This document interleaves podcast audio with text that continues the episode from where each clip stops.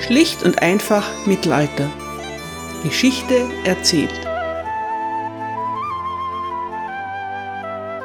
Hallo meine Lieben und herzlich willkommen zu Teil 1 England im Hochmittelalter, Folge 30.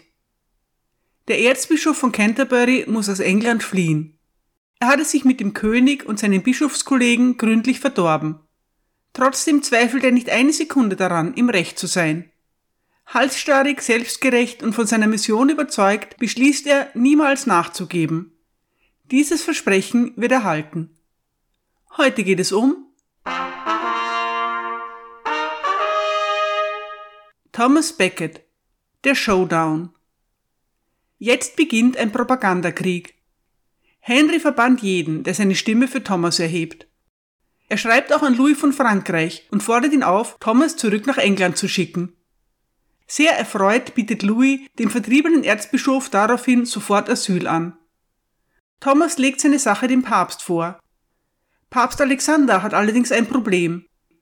Es gibt einen Gegenpapst, der von Friedrich Barbarossa unterstützt wird. Er kann es sich daher nicht erlauben, Henry II. ernsthaft zu verstimmen.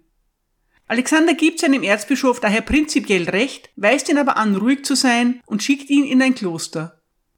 Thomas zieht ab, aber er nutzt die Zeit, um sich auf seine Rückkehr vorzubereiten. Außerdem beginnt er damit, alle Bischöfe, die ihn verärgert haben, zu exkommunizieren. Sein Begleiter Edward Grimm beschreibt in seiner Hagiographie, wie gnadenlos Thomas sich kasteit.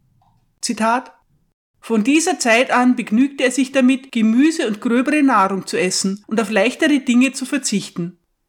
Er setzte sich auch in den Bach, der zwischen den Werkstätten des Klosters verläuft. Dort verweilte er länger, als ein Mensch ertragen kann. Das Ausmaß der körperlichen Qualen, die die extreme Kälte verursachte, durch die er versuchte, sich von seinen Begierden zu befreien, hatte Krankheiten zur Folge. Er entwickelte einen Abszess, der bis in die Kehle eiterte und zu einem Geschwür heranwuchs. Er litt lange unter dieser Qual und er trug viel Mühe und Kummer, bis er sich nach dem Ziehen von zwei Zähnen schließlich erholte. Zitat Ende. Die vielen Briefe, die Beckett in dieser Zeit verfasst, zeugen von seiner zunehmenden Frustration. Er fühlt sich voll im Recht und hat keinerlei Verständnis für seine Kritiker. Henrys Justiziare erhalten einen endlos langen vorwurfsvollen Erguss nach dem anderen von ihm. Auch Henrys Mutter Mathilda tritt mit Thomas in Kontakt. Ganz die standesbewusste Kaiserin, als welche sie sich ja bis zu ihrem Tod bezeichnet, hat sie kein Verständnis für aufmüpfige Vasallen.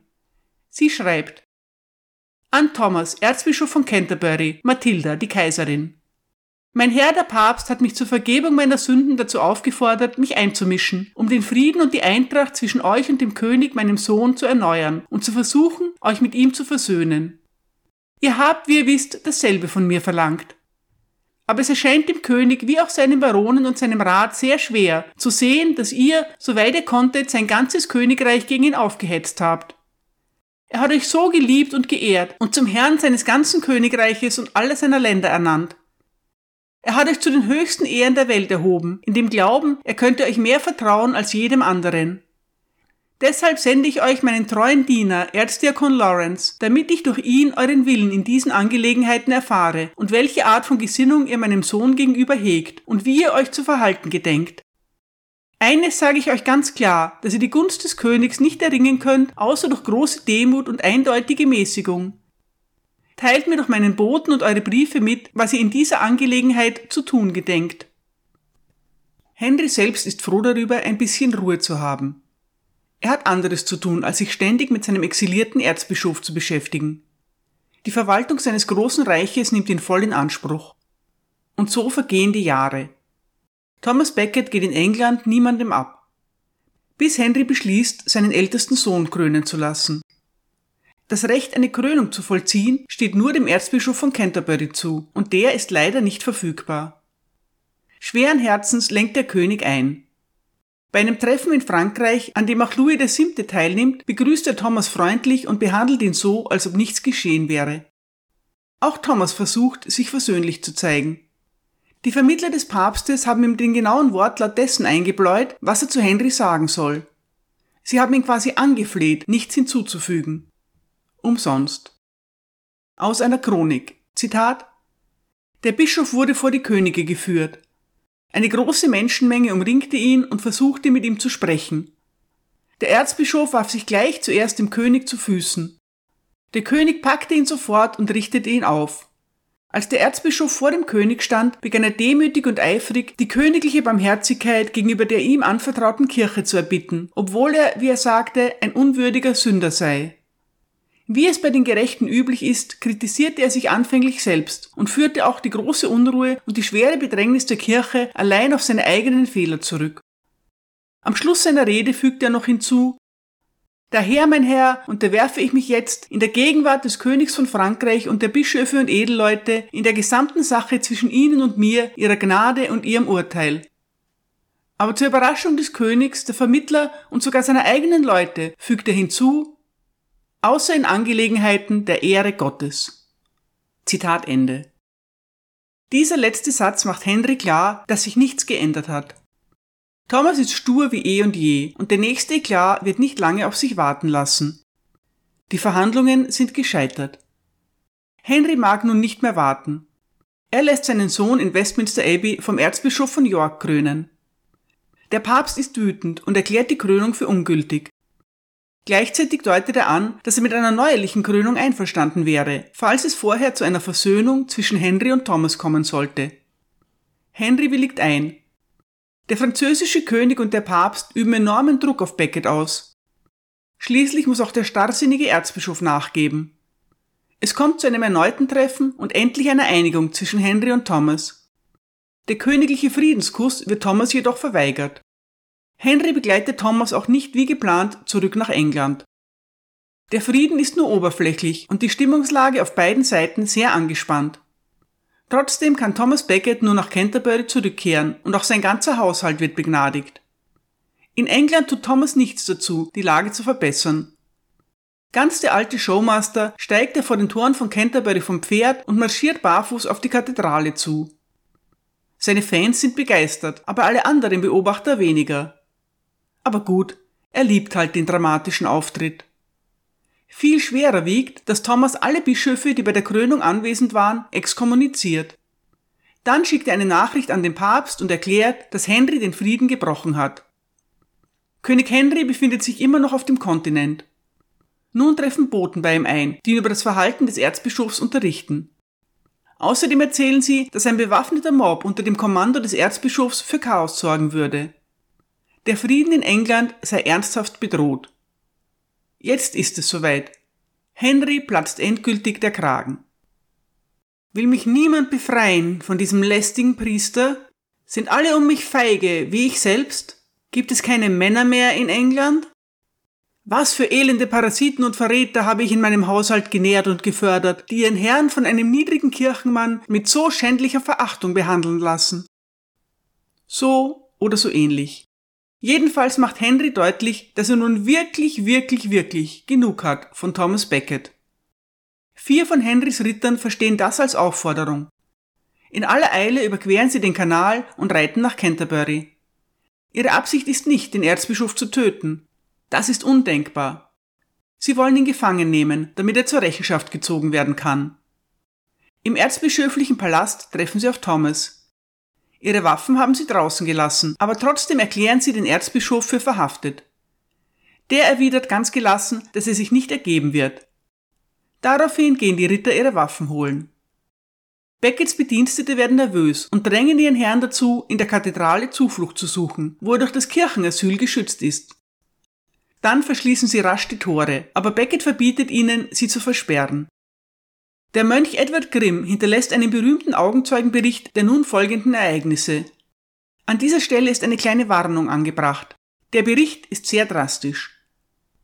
Die Mörder folgten ihm und riefen, Sprich die, die du exkommuniziert hast, von ihren Sünden frei und nimm sie wieder in die Gemeinschaft auf. Gib denen, die du suspendiert hast, ihre Macht zurück. Er antwortete, es hat keine Absolution gegeben und ich werde sie nicht freisprechen. Dann sollst du sterben, riefen sie, und bekommst, was du verdienst. Ich bin bereit, antwortete er, für meinen Herrn zu sterben, aber im Namen des allmächtigen Gottes verbiete ich dir, meinem Volk Schaden zuzufügen. Dann legten sie ihre gotteslästerlichen Hände an ihn, zogen und zerrten ihn, um ihn außerhalb der Kirche zu töten oder ihn als Gefangenen wegzuführen, wie sie später gestanden haben. Aber als er nicht von der Säule weichen wollte, drückte einer von ihnen sich gegen ihn und klammerte sich an ihm fest. Thomas schob ihn beiseite, nannte ihn Hurensohn und sagte, Rühr mich nicht an, Reginald, du schuldest mir Treue und Unterwerfung. Du und deine Komplizen, ihr benehmt euch wie Verrückte. Der Ritter, der bei dieser heftigen Zurückweisung von schrecklicher Wut erfasst wurde, schwenkte sein Schwert über dem heiligen Kopf. Keine Treue, rief er, auch keine Unterwerfung schulde ich dir. Meine Treue gilt meinem Herrn, dem König. Da sah der unbesiegte Märtyrer die Stunde nahen, die seinem elenden Leben ein Ende setzen und ihm sogleich die vom Herrn verheißene Krone der Unsterblichkeit geben sollte. Er neigte seinen Hals wie ein Betender und faltete seine Hände. Er hob seine Arme und pries seine Sache und die der Kirche. Kaum hatte er die Worte gesagt, da sprang der böse Ritter aus Furcht davor, dass der Erzbischof vom Volk gerettet werden und lebend entkommen könnte, plötzlich auf ihn zu. Er verwundete dieses Lamm, das Gott geopfert wurde, am Kopf. Und durch denselben Schlag verwundete er den Arm dessen, der dies erzählt. Denn als die anderen, sowohl Mönche als auch Bedienstete, flohen, blieb ich dem heiligen Erzbischof nahe und hielt ihn in meinen Armen, von denen einer fast abgetrennt war. Dann bekam der Erzbischof einen zweiten Schlag auf den Kopf, stand aber immer noch fest. Beim dritten Schlag fiel er auf Knie und Ellbogen, bot sich als lebendes Opfer dar und sagte mit leiser Stimme für den Namen Jesu und den Schutz der Kirche bin ich bereit, den Tod anzunehmen. Da fügte der dritte Ritter dem Liegenden eine schreckliche Wunde zu, wodurch das Schwert auf dem Pflaster zerschmetterte und die Schädeldecke vom Kopf getrennt wurde. Der vierte Ritter hinderte jeden daran, sich einzumischen, damit die anderen den Mord frei begehen konnten. Was den fünften betrifft, kein Ritter, sondern ein Diener, der mit den Rittern eingetreten war, er setzte seinen Fuß auf den Hals des heiligen Priesters und kostbaren Märtyrers und, schrecklich zu sagen, verteilte sein Gehirn und Blut auf dem Pflaster und rief den anderen zu Hinfort, Ritter, er wird nicht mehr aufstehen. Soweit der emotionale Bericht von Edward Grimm. Sicher nicht in allen Details akkurat, aber jedenfalls die Schilderung eines Augenzeugen. Was hat sich Thomas Becket nur dabei gedacht? Warum hört er nicht auf seine Mönche, die die Türen versperren wollen? Für den Mord gibt es überraschend viele Zeugen. Außer den Mönchen sind auch einfache Bürger anwesend, die auf die Abendandacht warten. Sie stimmen weitgehend darin überein, dass der Erzbischof selbst die Türen wieder öffnet und beginnt, die Ritter zu beschimpfen. Einer seiner Leute will ihn wegziehen, aber er schubst ihn zurück. In einem der Berichte heißt es, dass Becket in einer dunklen Robe vor einer Säule steht, als die Ritter in die Kirche stürmen. Im abendlichen Halbdunkel ist er kaum auszumachen. Wo ist Becket, der Verräter des Königs? rufen die Eindringlinge. Thomas tritt ruhig aus dem Schatten hervor und erwidert Hier bin ich, kein Verräter und bereit zu sterben. Gibt er den tapferen Gottesmann, weil er sich sicher fühlt, oder kann er einfach niemals nachgeben? Thomas weiß, dass der König nicht seinen Tod befohlen haben kann. Vielleicht glaubt er, dass seine furchtlose Standhaftigkeit seinen Ruhm vergrößern wird. Aber vier schwer bewaffnete Ritter wüst zu beschimpfen, Provoziert es sie, um ein Märtyrer zu werden? Es gibt viele Theorien, aber natürlich keine Antworten auf diese Fragen. Das Unfassbare ist geschehen. Der Erzbischof von Canterbury wurde auf heiligem Boden in seiner eigenen Kathedrale von den Männern des Königs hilflos abgeschlachtet. Die Täter fliehen, während die Mönche fassungslos zurückbleiben. Und schon geht es los. Verschreckte Augenzeugen wagen sich näher heran. Einige tauchen Stofffetzen in das Blut des Toten. Andere sammeln Stücke seines Gehirns ein und lassen es in ihren Taschen verschwinden. Noch am gleichen Abend geschieht das erste Wunder. Ein Mann bringt etwas von Beckets Blut nach Hause, mischt es mit Wasser und gibt es seiner kranken Frau zu trinken. Am nächsten Tag ist sie geheilt. Quasi instantan wird der Ermordete zum Märtyrer und seine Überreste zu Reliquien. In den nächsten zehn Jahren folgen 703 überlieferte Wunder. Ein Kult ist geboren. Als die Mönche den Körper des Erzbischofs für das Begräbnis vorbereiten, entdecken sie zu ihrem Erstaunen, dass der edle Mann unter seiner Robe ein kratziges Büßerhemd trägt. Becket wird in Rekordzeit nur drei Jahre nach seiner Ermordung heilig gesprochen. Ein Jahr später brennt das Ostende der Kathedrale von Canterbury nieder. Die neue gotische Kathedrale wird von Anfang an als Kultstätte des Märtyrers mit Beckets Schrein im Zentrum konstruiert. Und die Pilger kommen in Scharen. Thomas Becket wird zum liebsten Schutzpatron des Volkes. Als Henry erfährt, was geschehen ist, bricht er fast zusammen. Er verlässt die Halle und sperrt sich in seiner Kammer ein. Dort bleibt er drei Tage lang, verweigert jede Nahrung und spricht mit niemandem. Im Mittelalter passieren viele grauenhafte Dinge. Dörfer werden niedergebrannt, Städte werden entvölkert und Ernten werden vernichtet. Nun ist ein Mann, der es geradezu herausgefordert hat, ermordet worden. Ist das so eine große Sache? Es ist sogar eine riesige Sache, ein Sakrileg monumentalen Ausmaßes. Für uns ist es vielleicht schwer nachzuvollziehen, aber allen Zeitzeugen ist klar, dass etwas Ungeheuerliches geschehen ist. Ein unbewaffneter Erzbischof wird in seiner Kathedrale ermordet. Erstaunlich, dass kein Blitz niederfährt, der König Henry und die Attentäter auf der Stelle erschlägt. Aber es fährt kein Blitz nieder. Und wenn auch ganz Europa in Aufruhr gerät, in Wahrheit ist es, wie es immer ist. Das Leben geht weiter. Zunächst greift der empörte Papst zu drastischen Mitteln. Er genehmigt ein Interdikt in Henrys Ländereien außerhalb Englands und die persönliche Exkommunikation des Königs. Ein dringender Appell der normannischen Bischöfe in Rom erreicht die Aufhebung des Urteils. Es werden päpstliche Legate in die Normandie geschickt, um die Situation zu überprüfen.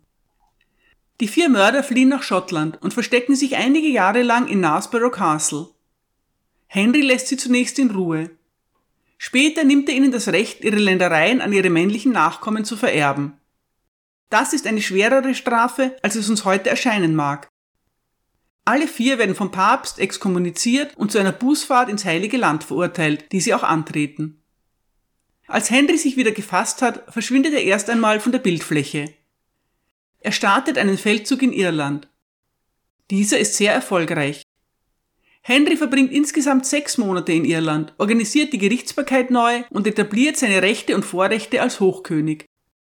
Während er damit beschäftigt ist, beginnt das Grauen, das die Christenheit nach Beckets Ermordung erfasst hat, nachzulassen. Papst Alexander lobt Henry sogar für seine Bemühungen in Irland. Er teilt den irischen Bischöfen mit, dass der englische König unser liebster Sohn in Christus sei, der diese barbarische und ungehobelte Rasse, die das göttliche Gesetz nicht kennt, unterjocht habe. Er fordert seine Bischöfe auf, Henry so gut wie möglich zu unterstützen. Schon bald ist Henry ausreichend rehabilitiert, um zu einem versöhnlichen Treffen, das der Kirche und dem König Frieden bringen soll, auf den Kontinent zurückzukehren. Der Kompromiss von Avranches beendet Henrys Bruch mit der Kirche. Die kritischen Fragen werden vermieden und allen Parteien ermöglicht, ihr Gesicht zu bewahren. Der Einfluss des Königs auf die Vergabe hoher Kirchenämter in seinem Reich ist wieder so stark wie eh und je. So ein gewaltiges Sakrileg muss dann aber doch für jedermann sichtbare Konsequenzen haben. Henry verpflichtet sich dazu, an einem Kreuzzug teilzunehmen. Außerdem unternimmt er eine Pilgerfahrt nach Canterbury. Das letzte Stück geht er zu Fuß, in einem rauen Büßerhemd. Als er vor Beckets Schrein kniet, wird er von den Mönchen mit Ruten gegeißelt. Die Schläge sind symbolisch und schmerzfrei. Trotzdem, es ist eine furchtbare Demütigung für einen König. Aber das ist es, was einen erfolgreichen Herrscher letztendlich ausmacht und was Henry II. von Thomas Becket unterscheidet. Henry kann die Realität akzeptieren und entsprechend handeln.